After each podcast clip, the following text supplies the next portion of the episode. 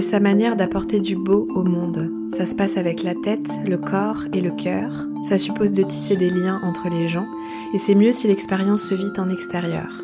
Lily Gros est facilitatrice, oui, mais tellement plus que ça aussi. Elle trace sa route avec, comme boussole de poche, les trois phrases qui définissent son éthique de vie. Elle évoque ici le millefeuille de sa créativité, l'océan et la forêt, la pédagogie et les gens qui se posent des questions, le plaisir qu'elle prend à secouer les corps et les esprits. Et puis surtout, elle parle d'amour et de paix. Pour aujourd'hui comme pour demain, le monde a besoin de gens comme Lily.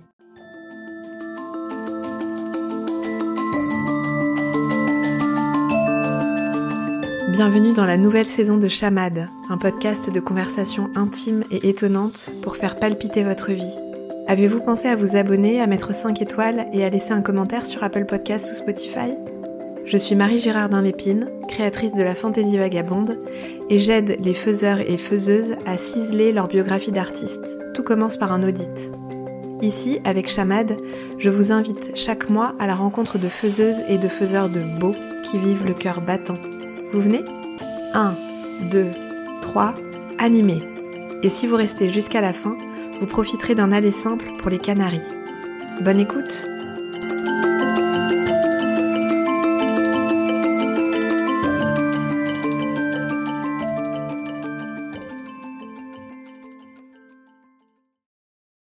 Bonjour Lily Gros Bonjour Marie Bienvenue dans Chamade.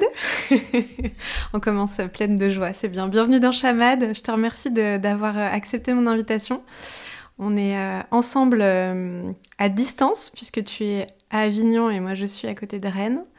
Et je suis très heureuse de te retrouver aujourd'hui. Oui, moi aussi. très heureuse de vivre Chamade de l'intérieur aussi. Je sens que j'ai le cœur qui s'est légèrement accéléré quand tu as dit qu'on commençait l'enregistrement. Merci de, créer cet espace. c'est la mise en abîme du, titre de, du podcast, c'est parfait. je précise qu'on est début mai, je le fais jamais, mais euh, je me dis que c'est pas mal un peu de contexte temporel. On est début mai 2023, euh, aujourd'hui que nous enregistrons. Pour commencer, Lily, je te propose un, jeu euh, qui va convoquer ton imagination pour apprendre à, te connaître. je te propose de nous dire euh, ce que serait le titre de, ta série, ta série euh, OCS ou Netflix ou je ne sais quoi. J'adore. Je pense que ça serait un truc genre les, explorations, les aventures de Lily, tu vois. Euh, chaque nouvelle saison, il y a un nouveau truc qui arrive, une nouvelle, exploration, une nouvelle question. Quelque chose comme, comme ça, à la, découverte du monde ou, ou les explorations de, de l'humanitude, l'humanité le fait d'être humain. J'ai pas un verbe pour ça. Hmm. Et euh, le dernier épisode qui serait sorti euh, hier, par exemple, il y aurait eu quoi dedans? Le jour où elle reçut plein d'opportunités chouettes par, par email. et euh, elle ne savait pas donner où donner de la tête et par quoi commencer, c'est ça? Hmm, Non, ça c'était assez clair. ah, cool Non, non, c'était plus le, le, côté de waouh, il y a plein de choses, c'est ce que je te disais avant qu'on clique sur enregistrer, il y a plein de projets qui fleurissent et des envies, des intentions que j'avais eues dans, dans, les mois précédents qui, bah, qui prennent vie et, et ça c'est joyeux. Donc je sais quoi en faire parce que c'était des choses que j'attendais et que je désirais. Super. Maintenant qu'on a dit ça, euh, est-ce que tu veux bien nous dire qui tu es et ce que tu fais, faiseuse de beau euh, de ton état? Ah oui. Euh, donc je m'appelle Lily, j'ai 32 ans, j'habite du côté d'Avignon avec mon conjoint Nicolas et mon chien Jean-Jacques. N'inversez surtout pas les deux. et, et, ce que je fais, c'est plein de choses en fait. Je, bah, j'explore euh, dans, dans mon métier, j'explore les relations en fait, les relations, les liens à soi, aux autres, aux vivants. Euh, sous la forme de, de, formation aux compétences de collaboration, formation en résolution de conflits, facilitation de, d'expérience de, de, groupe.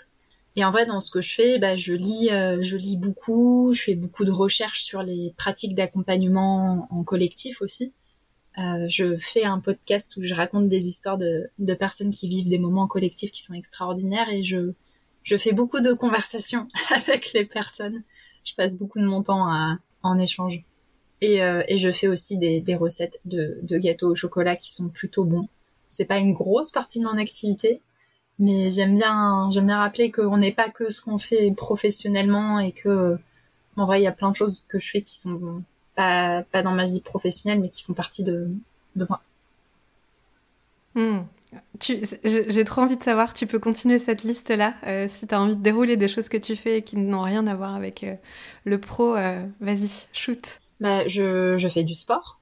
je cours, je fais du yoga de temps en temps, de la danse, temps en temps du volet. Cette année, je me, je m'étais pas remise à jouer au volet avec avec mon club, mais là bientôt peut-être que je vais me remettre au beach volley. Je, je lis, ça je l'ai déjà dit. Je joue avec mon chien. Euh, je vais me balader, je fais des randos avec mon mari, je l'accompagne sur ses aventures sportives. Euh, je pense, je réfléchis, je me fais accompagner, je fais des thérapies, je spot euh, toutes les licornes du monde, je dis bonjour aux poissons quand je vais dans l'océan. Je tente de faire du surf. Enfin, est-ce que être debout sur sa planche c'est faire du surf ou est-ce que juste être dans l'eau avec une planche c'est du surf? Si oui, je fais du surf. je pense que c'est déjà pas mal. C'est une très belle liste, j'adore. Euh, je te pose la première question rituelle de Chamad. Qu'est-ce que le beau pour toi, Lily? Hmm, Le beau pour moi, c'est ce qui fait du bien au cœur. C'est quand je vois, quand je sens, quand je ressens quelque chose de beau, il y a comme une forme de ah, tu de, de soulagement dans le cœur, de des yeux qui se plissent un petit peu et qui sourient et et euh, je pense que, voilà, neuronalement, chimiquement, euh, des décharges d'hormones, mais ouais, c'est surtout ça, le beau, c'est ce qui fait du bien. Est-ce que tu as des, des illustrations récentes de, de beau rencontrés? Moi, le beau, c'est... Euh... Bah, tu vois, c'est quand, quand mon mari fait des câlins à mon chien qui, est, euh, qui, a, qui boite un petit peu en, en ce moment et qui prend le temps de le, ouais, de prendre du temps avec lui. Le beau, c'est quand je vois une petite fille qui euh, joue avec une petite fille qui est encore plus jeune qu'elle et qui l'accompagne, qui l'aide. Euh, le beau, c'est quand je vois un regard d'amour qui est porté d'une personne sur une autre. C'est, je pense que ça, c'est les, tous, les choses qui me touchent le, le plus. Et récemment, j'ai vu un, un, film sur la justice restaurative dont je ne me souviens plus. Je, je verrai, toujours, vos visages. Oui. et ça, et ça, pour moi, c'est ce qui est beau, en fait. C'est, c'est quand il y a de l'amour, en fait. Hmm. J'ai vu ce film la semaine dernière et j'en suis sortie euh, bouleversée et remplie de, remplie de beau aussi. À la fois, il est tellement dur et en même temps tellement lumineux. Je trouve qu'il y a une espèce de miroir entre le, la dureté et la lumière qui est assez, euh, assez fou. Ouais. Pour toi, c'est quoi le beau, Marie Oh tu es une coquine, Lily. Euh, le beau, c'est le beau, c'est ce qui fait battre mon cœur très fort. Et donc, euh, le beau, il s'inscrit dans plein de sphères. Il s'inscrit dans l'art, euh, particulièrement dans la, dans la peinture, mais aussi dans, en fait, dans la création en général. quand je vais au cinéma, mm. j'y vais pour voir du beau, et c'est pas forcément des belles images, hein, c'est des, des émotions très fortes le beau, je le vois dans la nature et en ce moment c'est le printemps et je me, je me délecte et je me remplis de, de beauté printanière. Euh, mm. le beau, c'est dans les, les interactions entre les, les humains, euh, mais pas que les humains, tu vois, tu parles de ton chien et, euh, et je trouve qu'il y a quelque chose aussi en fait avec le, vivant en général, il y a des, des, choses incroyables qui se passent. Là, tu vois, alors un, un exemple tout récent c'est mon mari et mon fils qui l'ont vu en premier. Ils m'ont dit faut que tu ailles la voir, faut que tu ailles la voir. Ils ont trouvé une, euh, une pâquerette, une triple pâquerette. Oh. Et donc, c'est trois pâquerettes qui ont poussé en même temps, qui ont une tige, euh, qui avait une tige commune, donc une énorme tige hyper épaisse, et un cœur euh, tout allongé, jaune. Donc, ça faisait un peu comme un œuf sur le plat. C'était mm. extrêmement étrange et tellement beau, tellement surprenant. Il y a de la surprise aussi dans le beau pour moi. Mm. De l'inattendu. Merci de m'avoir posé la question. Avec plaisir. on, on, part sur ton chemin et j'ai envie de te demander pour commencer comment tu es devenue euh, facilitatrice? Alors c'est le terme, tu as employé toi des verbes pour euh, expliquer qui tu étais et ce que tu faisais. Donc là moi je dis facilitatrice mais il y a plein de choses dedans. Mm. en tout cas j'aimerais savoir euh, comment tu es devenue ça et comment tu es arrivée à ça? Bah, si, si, je te fais la réponse de de surface. C'est euh, que dans mon ancien boulot, je faisais de la facilitation, notamment dans, dans mon métier. En fait, j'avais plein de casquettes dans l'accompagnement de jeunes à faire des projets d'entrepreneuriat social. Et, euh, et en fait, c'était ce que je préférais le plus dans mon métier. Tu vois, je faisais de la levée de fonds, de la com, du partenariat, du réseau, du réseau, de l'organisation d'événements. Et l'aspect facilitation, c'est ce que j'aimais le plus. Et donc, quand j'ai quitté cette boîte-là, ben, j'ai développé ça à temps plein. Donc ça, c'est sur le côté professionnel, mais ce qui a fait que je suis devenue facilitatrice, ben c'est euh, mon histoire personnelle, c'est mon histoire familiale où j'ai euh, bah, j'ai développé assez rapidement des, des compétences, des stratégies pour créer du lien en fait entre les personnes, pour médier, pour euh, pour créer de, de l'harmonie dans des environnements qui ne l'étaient pas forcément. Et tu vois, j'en discutais hier avec plusieurs amis facilitateurs et facilitatrices. Je, je pense pas être arrivée par hasard sur ce métier-là. Tu vois, j'ai pas eu une reconversion professionnelle où du jour au lendemain, je me suis dit, hum, tiens, ça me rapporterait beaucoup d'argent d'être facilitatrice. Ce qui est pas forcément euh, le cas, ça peut l'être, mais pas, pas forcément tout le temps. Euh, ouais, pour moi, c'est quelque chose qui, qui est très teinté de mon histoire personnelle et qui est, euh, qui est une manière de, d'apporter d'apporter du beau, d'apporter aussi ce dont j'ai besoin au monde. Tu dis que c'est des compétences que tu as construites, acquises au fil du temps euh, dans le cadre, euh, dans ta sphère euh, personnelle. comment tu as su que, que tu étais douée là-dedans ou et où que c'était un que c'était un chemin dans lequel tu pouvais fleurir? C'est une bonne question. Je pense que ça s'est je pense que je l'ai expérimenté plutôt quand j'étais étudiante. Tu vois, même, même un petit peu avant finalement, quand j'ai euh, quand j'étais bah, quand j'étais petite, je donnais des cours à mon frère et à ma sœur. Quand j'ai hum, quand j'ai terminé mon bac, j'ai eu le bac un petit peu jeune. Je suis partie en Angleterre euh, pendant un an dans l'école où j'avais été quand, quand j'étais petite et je donnais des cours, j'accompagnais.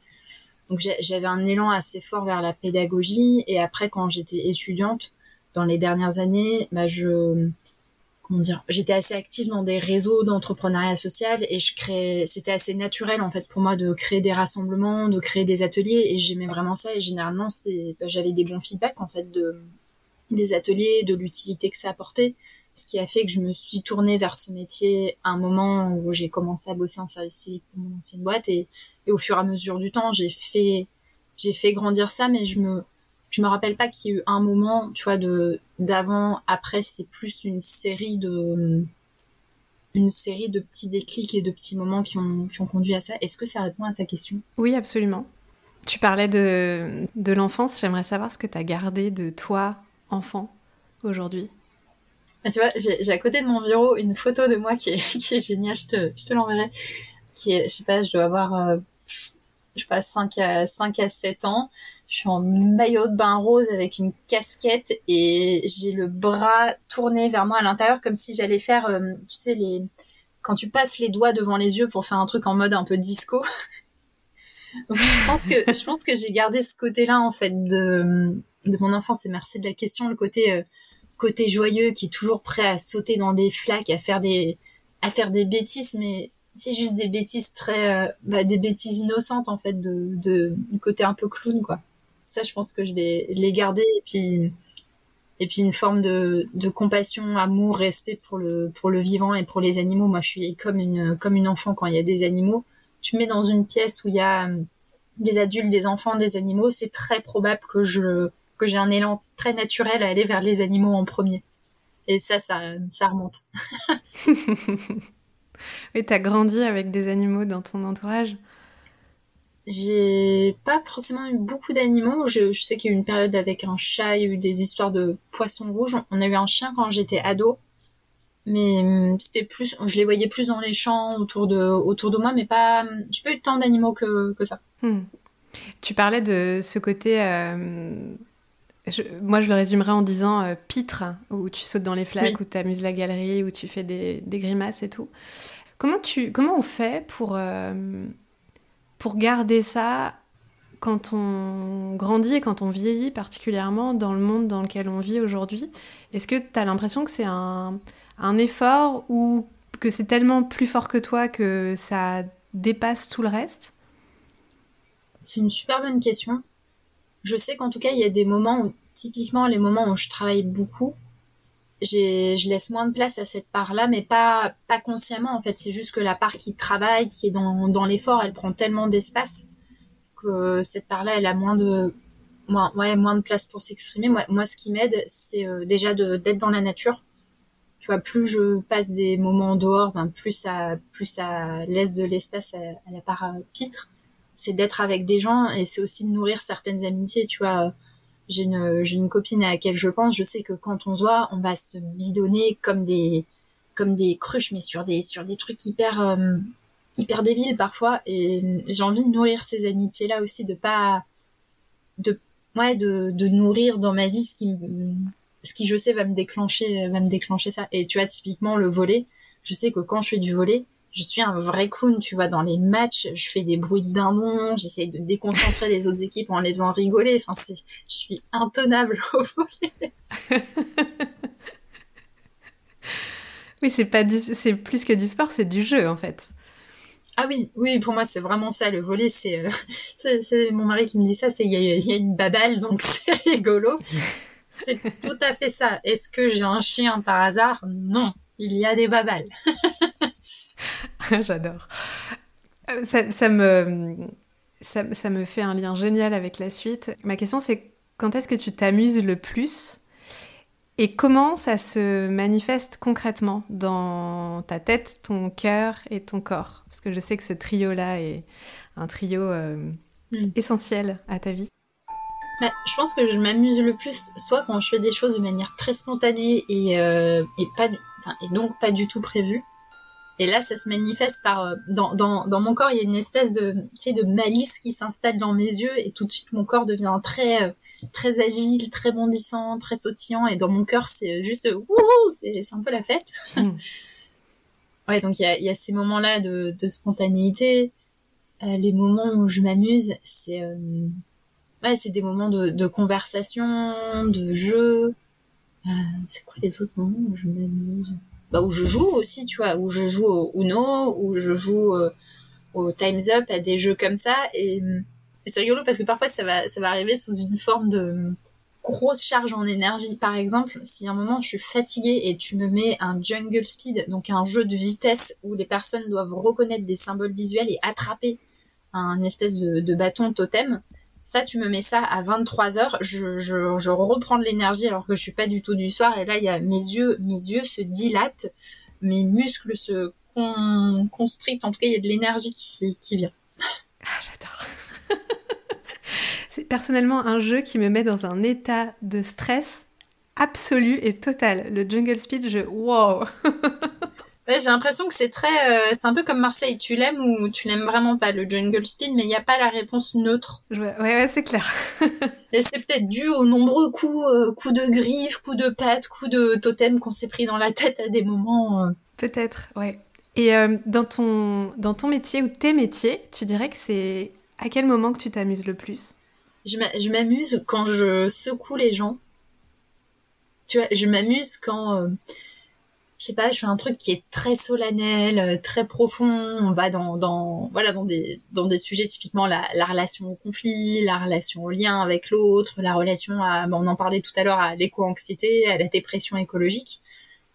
Ça m'amuse profondément à des moments juste de, c'est de faire des switches d'ambiance hyper rapides, de lancer ouais de lancer quelque chose qui va inverser la tendance mais mais pas pour euh, pas pour déranger les gens en fait pas pour euh, je suis très attentive à le faire dans un souci que ça aide le groupe à changer d'état et pas en mode bon bah j'ai envie de suivre un petit peu cette ambiance là et fuyons les sujets difficiles donc ça ça m'amuse en fait de créer du paradoxe et de et de créer des prises de conscience je pense à il y a quelques années, je faisais une formation pour des enseignants euh, sur l'art du pitch, donc des enseignants d'une école de commerce.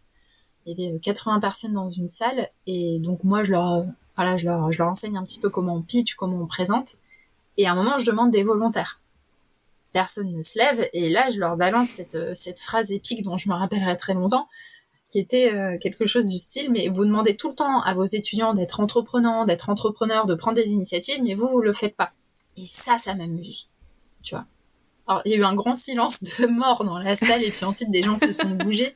Mais j'ai eu encore longtemps après, tu vois, des échos de personnes qui me disaient à quel point ça, ça les avait marqués. Et ça, moi, je trouve ça drôle, tu vois, de dire, bon, alors, je suis venue pour un prétexte, mais en tant que lutin facétieux, qu'est-ce que je peux faire passer qu'en fait les gens n'avaient pas du tout prévu qu'il allait se passer?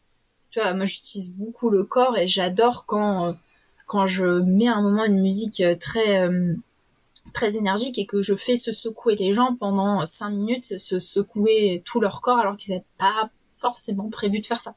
Après, je le fais avec leur consentement, avec de la progressivité et tout, toutes les pratiques que j'ai autour de la sécurité inclusive et enfin de la sécurité psychologique et de l'inclusion. Je veux pas faire le clown pour faire le clown. La distinction, elle est, elle est importante pour moi. Et pour autant, mettre, ouais, mettre des changements d'ambiance. C'est une réponse très longue. Peu importe, nous avons le temps, c'était une super réponse. J'aime je, bien cette idée de créer. Moi, je la résume en disant euh, créer de la surprise et ne pas rester sur un, un mode euh, plan-plan où tu t'habitues à quelque chose et tu te laisses couler dans un. Même j'imagine, même si ça dure que deux heures, dans une espèce de routine euh, qui mm. peut-être t'endort à un moment donné. Ouh, il y a Lily qui arrive, enfin qui, qui, qui se pointe par, un autre, euh, par une autre porte et qui, euh, qui vient nous secouer au sens propre ou au sens figuré. J'aime bien. Ouais, et inversement, parfois dans des trucs hyper speed, c'est un moment où je vais pas du tout secouer, mais les gens sont déjà tellement surchargés et excités nerveusement, où je vais juste dire, bah là, on va faire 20, 30 minutes de pause. Coupez vos caméras, vous allez dehors. Et ça, ça j'aime bien aussi. C'est peut-être un peu moins amusant, mais je l'aime beaucoup aussi. Ouais, créer du contraste en fait. La surprise et du contraste. Est-ce que tu veux bien nous raconter un, exemple de création slash préparation d'un atelier ou d'un, je sais pas comment tu les appelles, euh, tous et chacun. De quoi ça part ton, élan euh, pour la création d'un atelier? Waouh En fait, je je un exemple concret parce que pour moi, chaque projet a un petit peu son, à sa temporalité, son rythme. Et j'ai pas un processus en fait qui est le même pour euh, euh, tous les ateliers que je crée. Tu vois, là par exemple, la formation à la facilitation que je donne à partir de fin mai, euh, ça fait quatre ans que je la donne. Mais il y a des moments où ça me prend un mois, tu vois, de la relancer et de passer d'une promo à une autre. Et là, j'ai eu un temps de gestation de neuf mois. Donc, il y, y a des temporalités différentes. Et donc on va, je vais continuer sur cet exemple-là. Cette formation, je l'ai conçue en réponse à un besoin d'une personne que j'avais en accompagnement individuel. Donc il y avait besoin de monter en compétence sur la facilitation et je me suis dit bah tiens plutôt que de lui faire une formation individuelle, je vais faire ça en collectif. Et donc j'ai proposé à d'autres personnes de venir. Elles ont été deux pour la première session et puis au fur et à mesure ça ça a grandi. Donc il y a une réponse à un besoin. Et aujourd'hui ça se teinte aussi beaucoup de comment euh, quelle empreinte moi j'ai envie de mettre dans la facilitation, qu'est-ce que j'ai envie de propager, de faire connaître comme approche de la facilitation. Et, aujourd'hui c'est très empreint de ça en fait de tu vois concrètement bah, j'ai eu plusieurs mois où j'ai pas facilité. Euh, en tout cas j'ai pas formé à la facilitation. J'ai beaucoup facilité et je me suis posé plein de questions sur qu'est-ce que c'est la facilitation quelle est l'éthique de la facilitation qu'est-ce qui est de la facilitation qu'est-ce qui n'en est pas et il y a eu tout ce processus où j'ai réfléchi, réfléchi, réfléchi au fond de ce que je voulais transmettre avant de le retransmettre.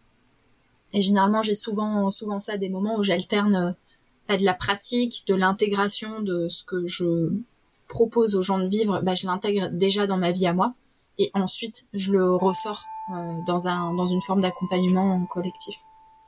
Et là, tu vois, cette, euh, ça, me, fait penser à ta newsletter. Là, moi, c'est par ce biais, plus ton podcast euh, La Licorne, que je te connais le mieux. Euh, mais j'ai le sentiment que ta newsletter, elle, elle sert au moins en partie à ça, mmh. à ton intégration, ce que tu viens de dire, en fait, l'intégration de, de comment ta pratique doit évoluer ou pas et comment, de quoi tu as envie de la teinter. ça m'amène à une question là-dessus, justement. Tu as plusieurs casquettes, tu en, en, as cité euh, quelques-unes, et tu as aussi celle de diffusion, d'inspiration via ta newsletter et ton podcast. Euh, pourquoi cette étape, elle est hum, importante pour toi? Tu veux dire celle de la diffusion? Oui. C'est une bonne question. Et je, je, je suis pas sûre que je me la pose comme ça. Moi, la question, c'est. Enfin, ce pourquoi je fais ça, c'est parce que j'en ai l'élan, en fait, et que j'ai juste trop envie de bah, de partager, de rentrer dans une conversation avec les personnes sur ce que je découvre. Et ça je l'ai je l'ai je souvent fait tu vois quand bah quand j'étais ado je prenais des fiches je les faisais partager. En fait euh, je faisais des résumés je les partageais à d'autres personnes. Enfin c'est un je voulais être journaliste à un moment. Donc il y a il y a, y, a, y a ce truc qui est très très naturel et presque vital pour moi de partager ce que je pense, ce que je fais et de le faire vivre en dehors de moi. Tu vois, la création, je pense que c'est quelque chose qu'on partage toutes les deux. Moi, j'ai besoin de créer. Si je crée pas, je m'appauvris, je m'assèche et je perds ma sève, euh, je perds ma sève vitale. Et la newsletter et le podcast, c'est des manières de, c'est des manières de créer comme euh, comme le fait de faire des événements, c'est des manières de de créer. C'est juste que ça s'articule. Euh, bah, c'est un format différent. Je comprends. Tu parlais de tout à l'heure de cette formation que tu as créée, non pas pour une personne, mais pour un collectif. Mm. Je me pose la question de Qu'est-ce que c'est pour toi le groupe? Qu'est-ce que qu'est-ce que ça veut dire? Qu'est-ce que ça t'évoque le groupe? Ça m'évoque tellement de choses et j'apprécie que tu poses la question avec le groupe. En ce moment, on parle beaucoup de collectif et j'aime bien que tu parles du groupe. Le groupe, pour moi, il y a une notion de d'unité et de frontière, tu vois. Dans un groupe, il y a des gens qui sont dedans et il y a des gens qui sont dehors. Euh, donc déjà, ça, ça, ça vient poser la question de l'appartenance quand il y a un groupe social qui se forme ou qui est formé. Est-ce que les personnes qui sont dans un même espace appartiennent toutes au même groupe? Après, il y a les, la question des biais cognitifs. Tu vois, on a des biais de se regrouper. Je pense que c'est les biais endogroupaux. On a des biais de se regrouper avec des personnes qui nous ressemblent. pour moi, il y a cette question aussi de, bah, de groupe qui se transforme en une forme de reproduction sociale où en fait on n'est que entouré de personnes qui partagent nos, nos opinions. Moi, groupe, il y a la notion d'équipe qui vient aussi de temps en temps. Tu vois, si je pense au volet, là, j'en ai une connotation plutôt, plutôt agréable, plutôt chaleureuse. Groupe, il y a aussi euh, groupe d'entreprise. Nous sommes le groupe, machin chose. Et là, il y a, il y a cette notion de quelque chose de gros qui prend de l'espace. Mais c'est, euh, tu vois, si on reprend si je me, je me replonge dans les origines de, de l'histoire, en tout cas de notre histoire humaine, le groupe, c'est ce qui nous permet de survivre. On peut pas vivre les uns sans les autres. Et quand tu fais des, quand tu regardes les études qui sont faites sur les facteurs de, de longévité ou au contraire de, de dépression accrue, de, de risque cardiovasculaire pour les personnes âgées, les personnes qui sont isolées sont les premières à partir ou les premières à, les premières à souffrir. Donc le groupe, on en a absolument besoin, c'est vital et, et c'est ce dont parfois il y a un manque aujourd'hui. Tu vois, si tu regardes les statistiques sur l'isolation, on n'a jamais été autant isolé socialement qu'aujourd'hui, alors que paradoxalement, on est à 6 degrés de connexion de n'importe quelle personne de la planète. Ouais. C'est qui ton groupe Ou c'est qui tes groupes à toi? Mon groupe, c'est les gens qui se posent des questions. Ah J'aime bien ce groupe. Parce que, tu vois, en, fait, j'ai essayé de réfléchir à c'est quoi les endroits qui sont pas mes groupes et les endroits qui sont pas mes groupes, c'est des endroits de, de, de, où on se pose pas de questions. En fait, on est dans, ben, on avance, on vit notre vie et puis on, discute un petit peu des, sujets en cours. Mais moi, ce qui, là où je me sens profondément appartenir, c'est quand on peut se poser autour de deux heures et parler, euh, parler de sujets de, de profondeur et en même temps rigoler trois secondes, trois secondes après peut-être un peu étrange, mais en tout cas, je trouve que c'est plutôt euh, honnête. Hmm. Est-ce que ça te dit qu'on joue? Ouais, toujours. Alors, je te propose pas du volet. Oh, quelle déception. Je te propose pas du volet, je te propose du, ping-pong. un ping-pong, euh, un ping-pong euh, aux antipodes métropolitains, ça va être il va falloir lancer fort la balle, mais on va y arriver. Ping-pong de mots, c'est un, un, rituel dans Chamad, je le fais quasiment à chaque fois. Donc je te lance un premier mot et puis tu, tu m'en lances un autre en réponse au premier et puis on, on joue comme ça un petit moment jusqu'à ce que la balle sorte de la table et, et qu'on passe à autre chose. Est-ce que ça te va? J'adore. Alors, mon premier mot pour toi, c'est licorne. Paillette. Lumière. Feu. Chaud. Couler. Hmm. Ruisseau. Nager. Brasse. Dauphin. Sourire. Gâteau. Cannelle. Pomme. Framboise. Mmh. Euh, bruit. Crissement. Chatouille. Drap. Tu as dit drap, c'est ça hein Ouais, j'ai dit drap. Allez-y pour trouver le chemin de pensée. Euh, Nuit. Lune. Lumière. Confort. Couette. Dormir. Rêver. Jouer. Sauter. Flac. J'en dis un dernier, je te laisserai euh, le mot de la fin. Flac. Botte. Bretagne. Oh, voilà. Magnifique. Je rêve d'avoir des bottes, euh, des bottes jaunes avec des canards dessus. Oh, je suis sûre que c'est que ça existe. Oui, mais pas trop dans le Vaucluse. Tu vois, on n'a pas trop. Euh... Faut que je revienne en Bretagne pour m'en trouver. c'est ça. Tiens, je vais faire un contraste, un contraste, une, une surprise dans, dans mes questions. Qu'est-ce qui te fait tenir dans les moments de doute Le sommeil. Le sommeil me fait tenir. non mais en vrai, c'est vrai en fait. Plus je me repose dans les moments de doute, plus je suis au calme et donc plus la partie de moi qui en doute se calme. Si je suis dans le doute et que je dors pas et que je prends pas soin de moi, de mon corps, ça marche pas. Donc il y a c'est un élément très pratique. Et ce qui m'aide à en ce moment quand je suis dans des périodes de doute, c'est de me rappeler de la direction où je vais. Et tu vois, j'ai fait des exercices cette année que j'avais jamais vraiment fait de me dire bah en fait euh, dans quelques années, c'est quoi ce dont j'ai vraiment envie pour moi en fait? Sans sans me dire les envies de mon conjoint, les envies de la société, de mes parents, de mes amis, de mes frères, de mes sœurs. De quoi est-ce que j'ai vraiment envie pour moi? Et comment est-ce que je me crée ce dont j'ai envie pour moi? Et là, par exemple, en ce moment, on s'est dit avec mon conjoint que d'ici quelques années, on aimerait bien aller à la montagne. Et, du coup, moi, ça me, ça me fait me poser plein de questions sur mon modèle économique, les offres que, que je vais faire, comment, comment je rends cette réalité qui nécessite un petit peu plus d'argent, comment est-ce que je rends cette réalité économique possible. Il y a des moments où je doute de ma capacité d'y arriver, mais comme j'ai un truc qui me donne tellement envie, ça, bah, le doute fait place à la, fait place à la confiance et, et à, et à l'envie. Et comment t'as fait pour euh, te libérer dans ces exercices de euh, des attentes euh, que tu citais, société, famille, amis, etc.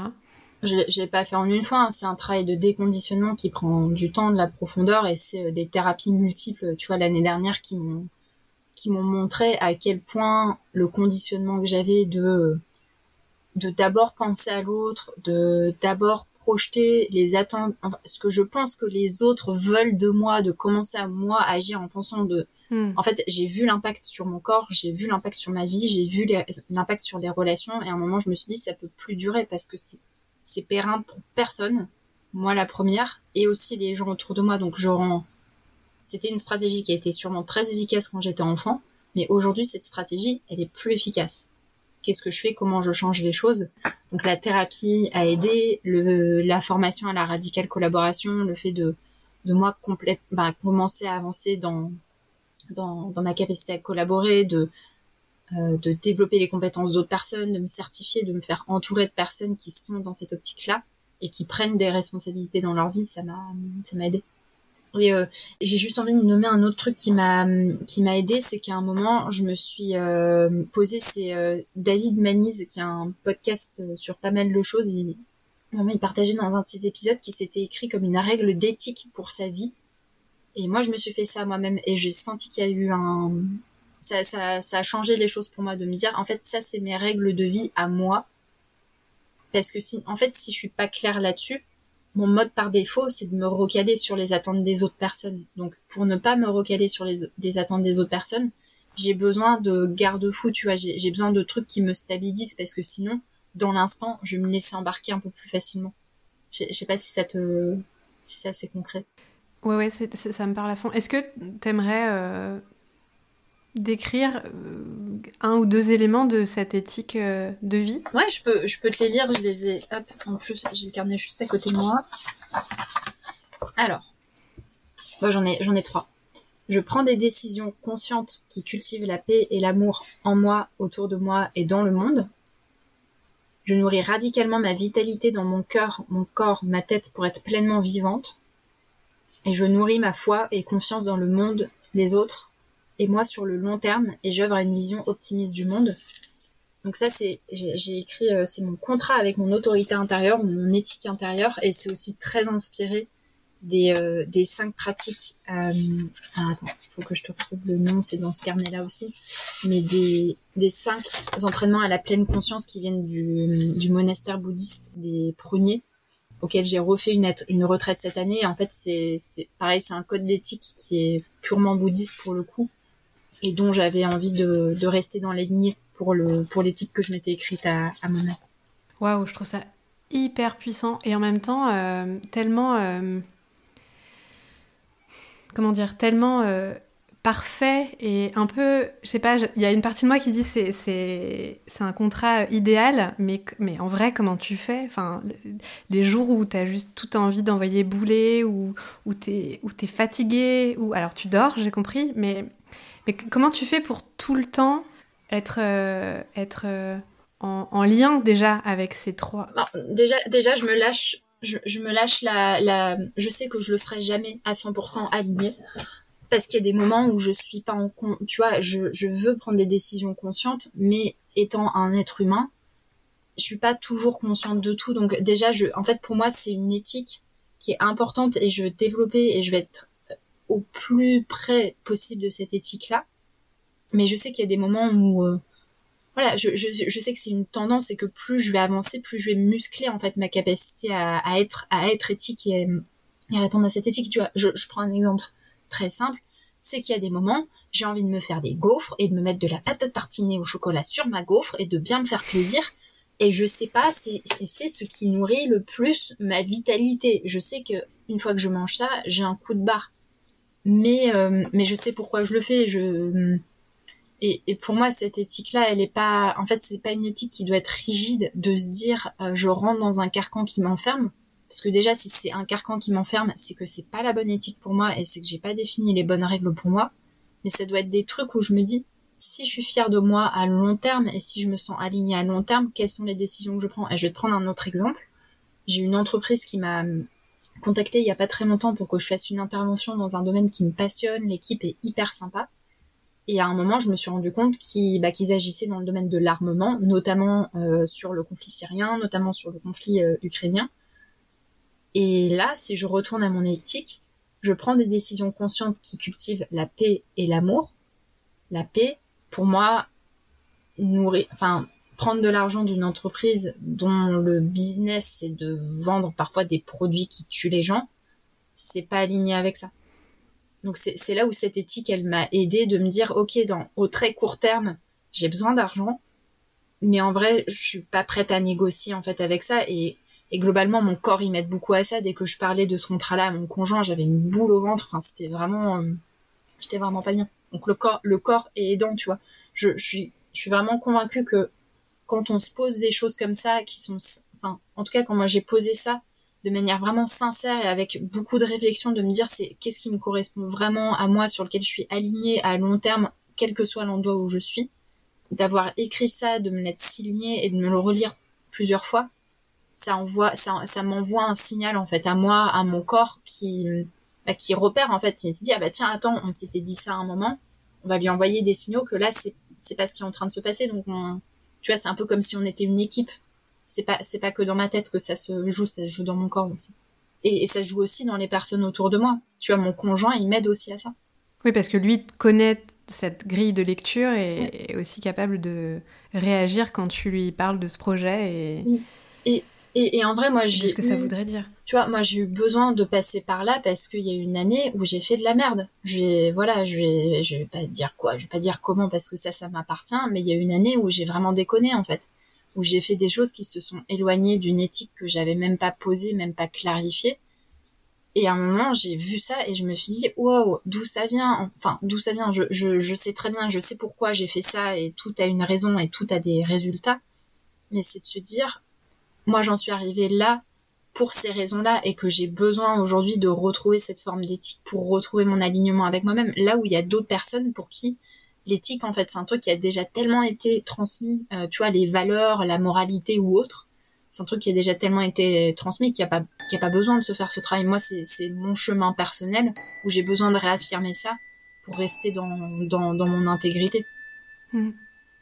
Ouais, ça, a beau avoir été transmis euh, profondément et depuis longtemps, je pense qu'il y a quand même plein de situations aujourd'hui, notamment dans, dans, le cadre professionnel, où on est face à des carrefours en fait. Et soit, comme tu l'as expliqué là avec ton exemple, soit on dit go et on va à droite et on, et on valide ce projet, soit on dit no go et on va à gauche parce que. Euh, mais y a, en fait, il y a plein d'occasions de, de questionner euh, constamment euh, ce sur quoi on base notre vie. Et je trouve ça génial que tu aies, que, que clarifié et, et, formulé, et en plus écrit, triple dimension, euh, ce, qui, ce, qui, ce que doit être ta vie euh, à long terme. Et tu l'as dit, c'est pas l'idée, c'est pas de d'arrêter de manger de la pâte à tartiner parce que ça fait du bien sur le moment et que ça te remplit de joie et de sucre, mais de joie surtout. c'est bon le sucre. bah ouais, en vrai, bon. Il y a un sujet qu'on n'a pas, euh, pas abordé là et, j'ai très envie de plonger avec toi dedans. Euh, je pose beaucoup de questions. Euh, là, je m'aperçois de ça t'évoque quoi ça, ça représente quoi ça, mais je trouve que c'est des portes d'entrée suffisamment larges pour que tu t'appropries le sujet comme tu veux. Et donc, je vais continuer avec cette formule. Ça représente quoi pour toi la nature ou le vivant? C'est la maison tu me mets dans n'importe quelle forêt dans le monde, euh, sauf peut-être les forêts tropicales qui me font peur parce qu'il y a beaucoup trop d'animaux venimeux. Euh, je me sens chez moi en fait. C'est la, nature, c'est ma première, euh, c'est ma maison. Et la forêt, particulièrement, tu parles de la forêt, c'est ton endroit préféré, la forêt? Hmm, C'est un endroit, ouais, c'est un endroit de sécurité, je pense. La forêt pour moi, tu vois, typiquement, moi d'aller euh, marcher en forêt le soir, la nuit, seule en tant que femme avec une, euh, je sais pas, une petite, euh, une petite loupiote, j'adore ça. Je me sens en sécurité dans la forêt. Pour moi, c'est, ouais. Alors que par exemple l'océan, c'est mon maître absolu. Je, tu vois, dans, dans plein de moments de transition, y compris l'année qui a, qui a été désalignement complet, l'océan, c'est ce qui me permet d'être euh, vrai et qui me ramène à chaque fois sur ah ta ta ta ta tu crois que ça c'est ce qui est en train de se passer mais en fait euh, non regarde la vérité en face. Waouh. Quand tu te baignes ça arrive ça? Quand je me baigne quand je surfe beaucoup. Le surf c'est pour moi le la, la, seule discipline que je connais qui ait cet effet-là euh, radical sur moi, c'est je suis quand je suis désalignée, quand je suis pas là, je le vois, quand je pense, enfin je peux, me raconter toutes les histoires que je veux. Euh, L'océan, c'est bien mieux que, moi et c'est pour ça que je kiffe le surf, moi aussi, parce que c'est grosse décharge d'adrénaline, de dopamine, que c'est rigolo, qu'on peut jouer dans l'eau, mais, ça me raligne. Comment intervient le vivant dans, dans tes pratiques euh, professionnelles? C'est une, une, chouette question. Moi, j'essaye de plus en plus d'inviter le vivant dans, dans les ateliers que je fais. Donc, la manière dont ça se passe, c'est que soit on peut être dans un lieu qui est au sein du vivant, tu vois, dans, dans une forêt, proche d'un lac, proche d'une mer, et dans ce cas-là, on a des opportunités d'aller dehors et de faire des pratiques de, bah, de respiration, de méditation, de contemplation, juste des pratiques où on se, bah, on, on sent, en fait, on, on ouvre nos yeux, on ouvre nos oreilles, on ouvre nos, nos narines. Et ce que j'aime bien aussi, tu vois, pour les espaces comme comme les grandes villes, des grands euh, des grands halls euh, de, de congrès ou des choses comme ça, c'est d'inviter le vivant et de rappeler. Euh, tu vois, je l'ai fait il y a à plein d'occasions de rappeler. Bah, là, je suis à Avignon, je suis en ligne, mais à côté de moi, il y a le cours du Rhône, il y a le Mont Ventoux, plus loin, il y a la montagne Sainte-Victoire, et c'est de c'est d'inviter la nature, tu vois, comme si je lui donnais une place dans, les ateliers que je facilite. Et, en, vrai, le vivant, c'est un formidable allié. Faire un atelier dans une salle ou faire un atelier à l'extérieur, vous pouvez faire exactement le même déroulé, les mêmes intentions, il se passera beaucoup plus de choses à l'extérieur parce que bah, parce qu'il y a du vivant en fait, parce qu'il va y avoir une araignée qui va traverser un moment qui va faire peur à quelqu'un, qui va faire remonter quelque chose, il va y avoir un bruissement d'arbres où tout le monde va s'arrêter, s'émerveiller, se rappeler de respirer et ah tiens, capté que dans le groupe, il y avait telle ou telle chose qui se passait, ça, ça accompagne en fait le, vivant.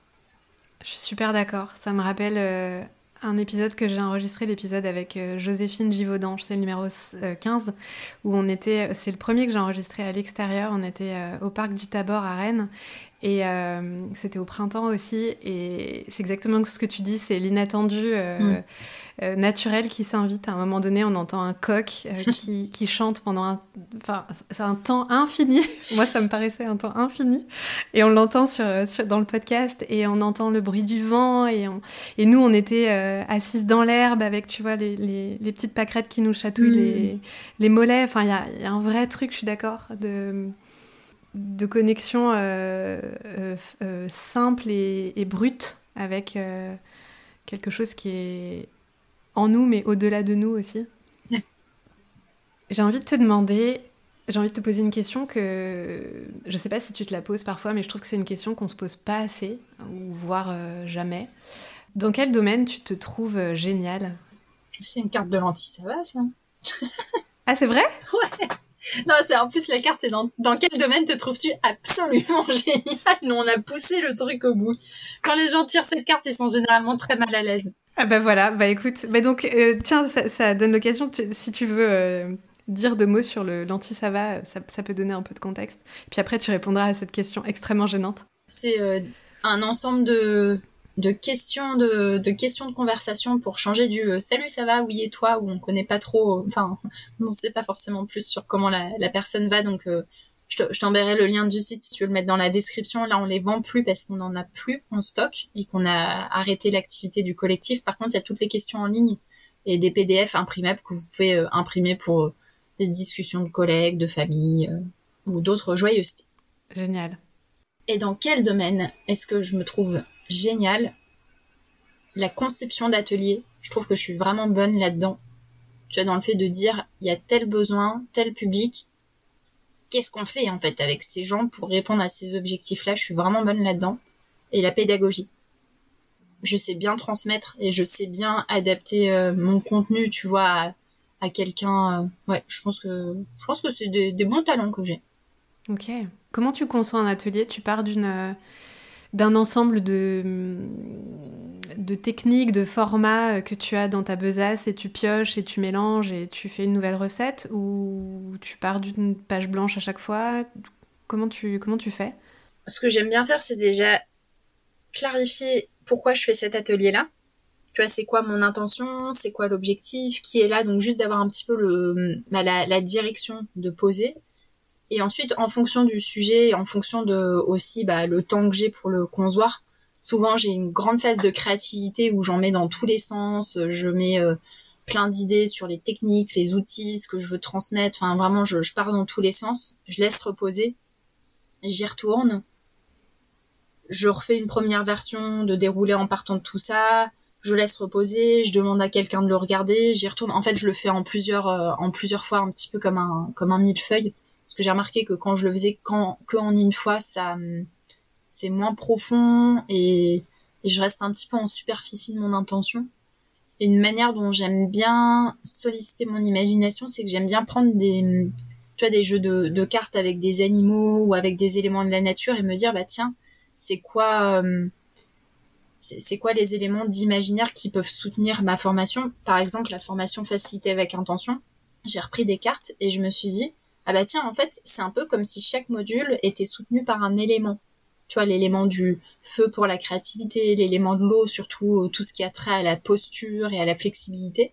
Et ça m'a donné plein d'idées et une grande clarté dans dans le message principal que j'avais envie de faire passer, ce qui me permet de dégager tous les trucs qui à bah, qui rentreront pas parce que tu vois moi quand je rentre dans un dans un déroulé, je sais que je ferai je pourrais faire que 60 à 70% de ce qui est, de ce qui est prévu, voire, euh, voire moins. Ok. Est-ce que tu dirais que euh, dans, dans, ta vie pro ou dans ta vie euh, en général, est-ce que tu dirais que tu es audacieuse? Oui, et parfois non. C'est. En fait, je pense que j'ai une vision moins audacieuse de moi-même que ce que d'autres personnes peuvent percevoir de moi. Parce que pour moi, il y a, un truc où c'est naturel, tu vois, de, tester des choses, de lancer des projets. C'est, je me je perçois pas ça comme audacieux. Hmm. Ça me correspond plus de me dire j'ai de l'audace, ça je sais le dire et ça je l'affirme haut et fort, j'ai de l'audace, que je suis audacieuse. J'aime bien la nuance. Je sais pas euh, qu'est-ce que ça apporte d'avoir la nuance, mais je sens que je suis plus à l'aise avec cette, cette formulation-là. Tu vois, c'est c'est un truc qui est plus actif de dire euh, ouais, en fait, j'ai de l'audace et j'exerce mon audace et j'ai euh, j'ai cette capacité à à l'être, mais quand je veux et sur ce que je veux. Parce que par exemple, faire un Ironman, j'ai pas l'audace de faire ça. t'as as eu l'audace de faire un semi-marathon quand même. Oui, euh, et, c'est une audace que je voulais faire depuis longtemps. J'en suis très fière. On va tranquillement euh, passer au rituel de fin en deux volets. Le premier volet, c'est une question qui a évolué et qui est, nouvelle, que j'ai posée une seule fois, je crois, pour l'instant. Et donc tu seras la deuxième, euh, je ne sais pas si on peut dire deuxième cobaye de cette question, mais en tout cas, je la pose pour la deuxième fois. Depuis que tu, que tu avances sur ce chemin de faiseuse de beau, qu'est-ce qui triomphe en toi? L'amour. L'amour plus que la division, l'amour plus que la peur, l'amour plus que plus que la, la ce qui mortifère. Mm.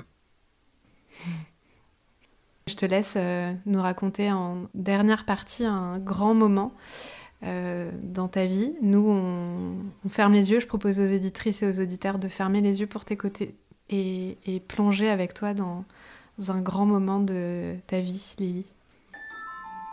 C'est un petit moment, mais un grand moment en même temps. Vous pouvez imaginer une île volcanique qui s'appelle Lanzarote dans l'archipel des Canaries. Une île volcanique qui est toute noire, très sèche. Il y a très peu de végétation quand il pleut pas. C'est très noir et il y a hum, un endroit où il y a une grande plage. Et à la gauche de cette plage, une montagne qui monte, qui monte, qui monte, noire et qui fait comme une sorte de crête. Et vous pouvez imaginer des vagues sur cette plage, les embruns, les odeurs, les couleurs du bleu. C'est presque la fin de journée. Et vous pouvez imaginer plein de surfeurs et de surfeuses dans l'eau, plus ou moins adroits. Certains qui se cassent la figure, d'autres qui, qui font, qui surfent des magnifiques vagues, très élégants, d'autres qui font ça de manière beaucoup plus racée et rapide.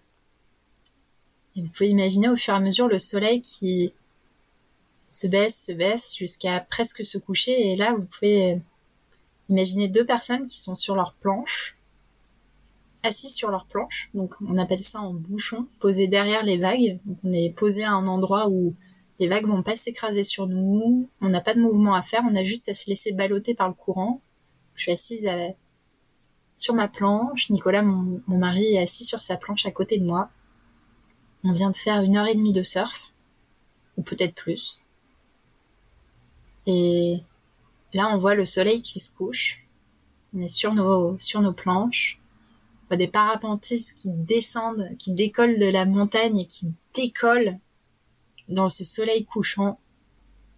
Et on sent au fur et à mesure les vagues qui, qui montent, qui descendent sur, euh, sur nous. En fait, on, c'est comme si on s'élevait de quelques centimètres, on se rebaissait de quelques centimètres à chaque passage de vague. Et là, il y a juste une sensation de bien-être complet qui m'envahit, de, de sérénité, d'impression d'être au bon endroit, au bon moment, avec la bonne personne et de, de gratitude infinie pour euh, le surf, l'océan, le vivant, le soleil, le coucher de soleil, le parapente que j'ai pu essayer quelques années avant, de, de gratitude de tout ça. Point final. Mmh. Un grand merci Lily pour ton temps. Mmh. Merci à toi pour cette conversation. Je m'attendais pas du tout à parler d'éthique. Et comme quoi. Surprise.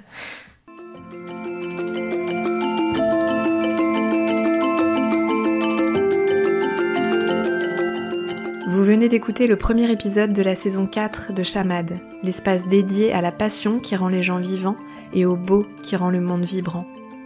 Pour prolonger l'immersion, abonnez-vous à la Gazette à paillettes. C'est l'endroit rêvé où découvrir les coulisses de mes podcasts et autres projets, histoire sensorielle à la clé. Info pour vous abonner dans la description de l'épisode. Si vous avez aimé nous écouter, mettez 5 étoiles et laissez un commentaire sur Spotify ou Apple Podcast. Et parlez-en. Vous avez le pouvoir magique de diffuser le beau autour de vous. Et si vous voulez me confier l'analyse de votre texte biographique, rendez-vous sur lafantasyvagabonde.com slash audit-biographie. À bientôt!